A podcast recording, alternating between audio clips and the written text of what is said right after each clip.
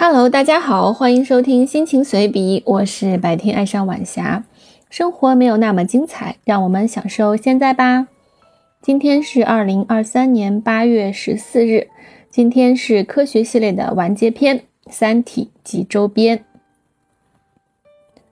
三体》是数学问题，《三体》是科幻小说，《三体》是未解之谜。爱《三体》，就爱它的一切。全文将分为九个部分。第一个部分，三体问题。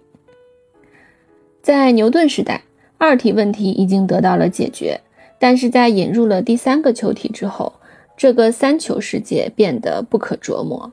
三个球体在数学模型中进行着永不重复的随机运动，描述它的方程如潮水般涌现，无休无止，不可断绝。历经牛顿。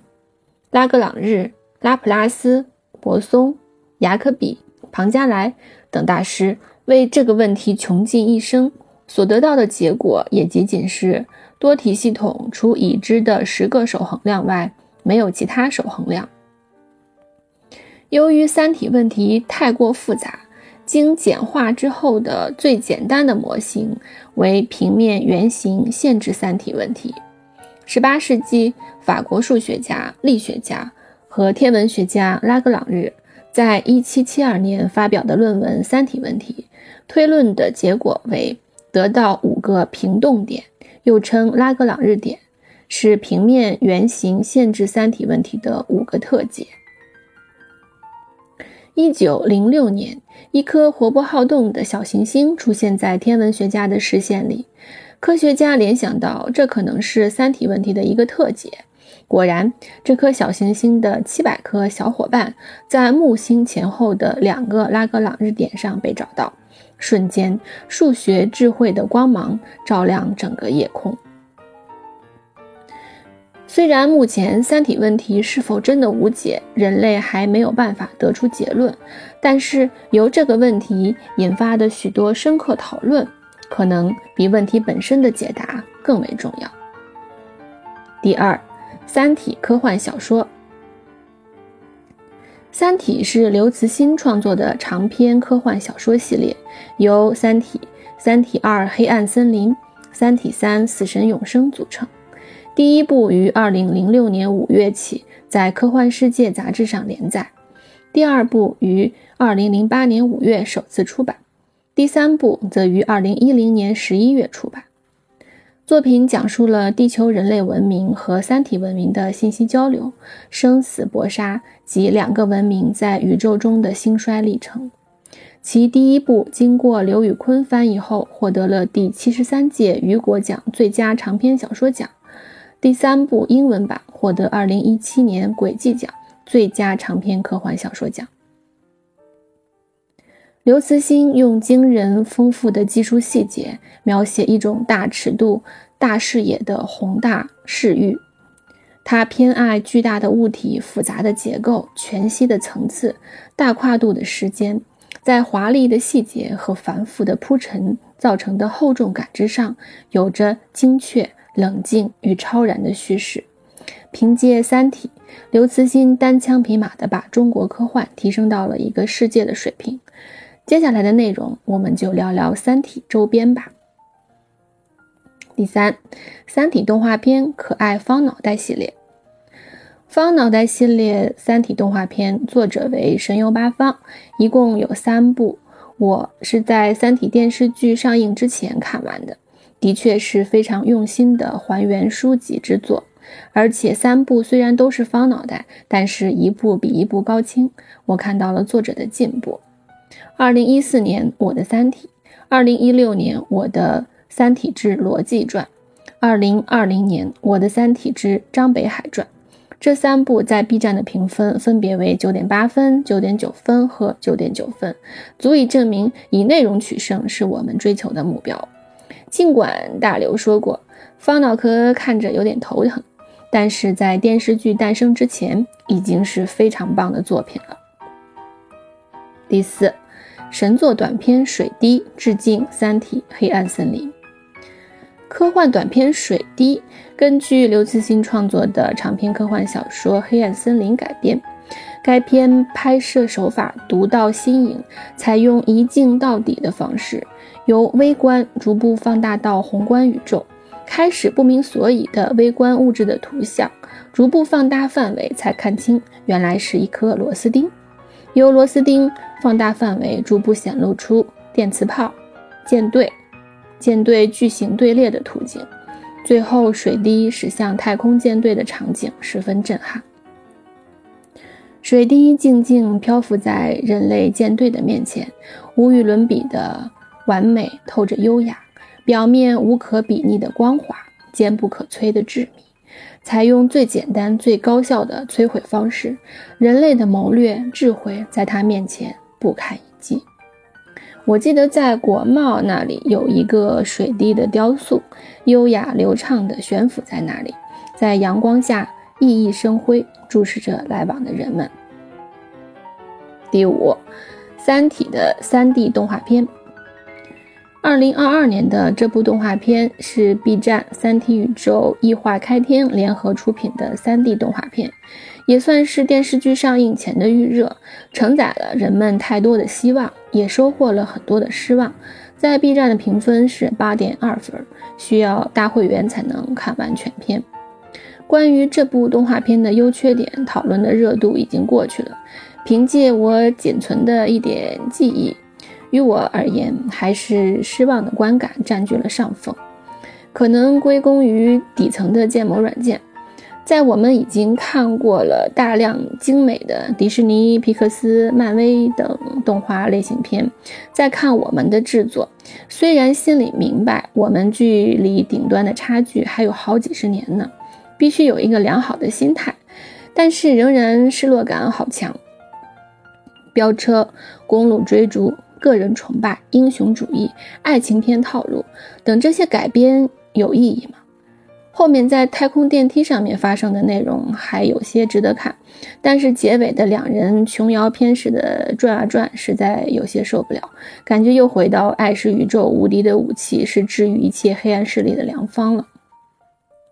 第六，《三体》电视剧。《三体》是由杨磊执导，张鲁一、于和伟、陈瑾、王子文、林永健、李小冉等主演的科幻剧。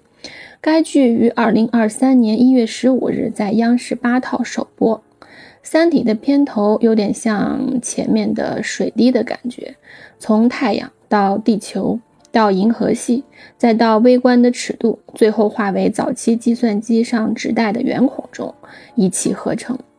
该剧绝对是良心之作，众多美好的评论不再一一列举了。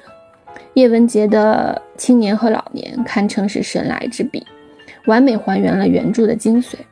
汪淼和大师等人的演技精湛，申玉飞冷静坚定，操着山东口音的数学狂魔魏成，长发慵懒的科学家丁毅，还有马东给秦信号官的配音。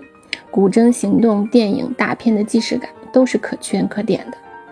剧中对于一些物理理论的解释，配合动画片的解析，也是足够的精彩。火鸡与农场主、粒子对撞、三体游戏的动画呈现，尤其是三体人的脱水、人列计算机。由于我是陕西人，在我看到秦始皇号令的时候，真的是热血沸腾、热泪盈眶了。尽管增加了两个人物，以一抵十和一个记者，但是也算是配合剧情，或者说可以把剧情串联起来，并没有那么突兀。总体来说，改编非常成功，剧本和演员和拍摄的用心程度都值得肯定。那么未来的第二部，期待逻辑的出场，期待更多的惊喜，还有第三部那些超级脑洞，如果能够视觉化，那必将是一场超级视觉盛宴。第七部分，《三体》电视剧的音乐，整体的音乐都非常棒，完美的配合剧情。说一说我感受深刻的两首，《时间的尽头》，伴随着直抵心灵的撞击声，追问宇宙的尽头是什么。陈雪然的声音充满质感的提问，期望着没有答案的答案，憧憬着没有结果的归宿。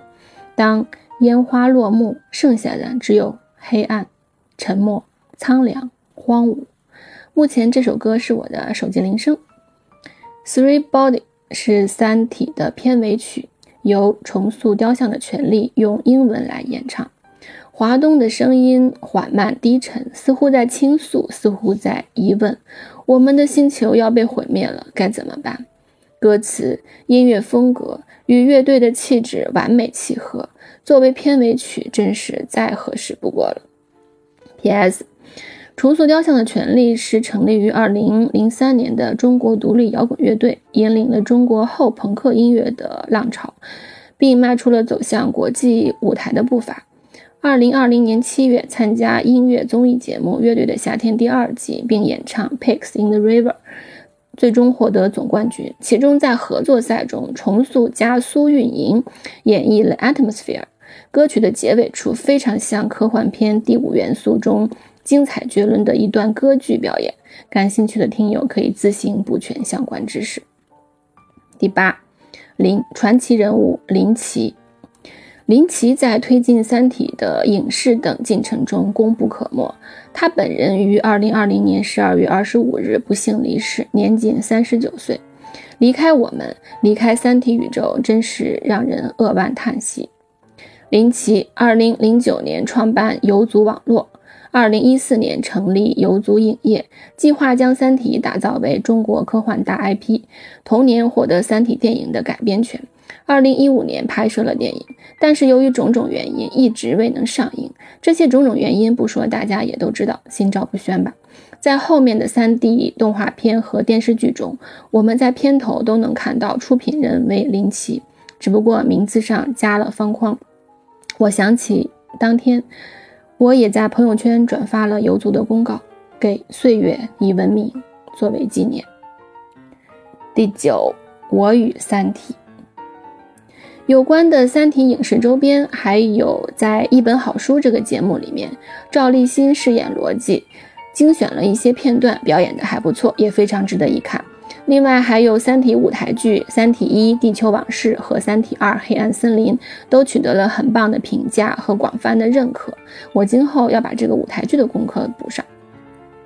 《三体》的书籍我看过两遍，前面提到的动画片和电视剧我都看过。我还买过《三体》和奥利奥联名的饼干，上面有水滴造型，Do not answer，特别适合印在饼干上面。书籍带来的震撼是不能忘记、无法磨灭的。火鸡与农场主的比喻多到爆炸的各种概念，宇宙闪烁，恒纪元与乱纪元，面壁者与破壁者，三体人脱水，质子展开与二维时刻，四维泡泡，蓝色空间号与前进四，思想钢印，黑暗森林，水滴，黑域，归零者。歌者与二向箔的降维打击，让我们在血色浪漫中看到了梵高的星空。云天明和程心的宇宙级浪漫爱情，从送你一颗星星开始。前几天我看了布天哥的关于天体和宇宙的展览，也是深受震撼。在宇宙这样的大尺度下，人类渺小的连蚂蚁都不是。我还粗略的制作了一个小视频，也在这个微博里面，算是一个小小的纪念吧。以上是我了解的《三体》及周边，算是热爱，可能还不算是死忠粉，但是在未来，我依然会持续关注。感谢你有耐心的倾听，让我们有缘再见吧，拜。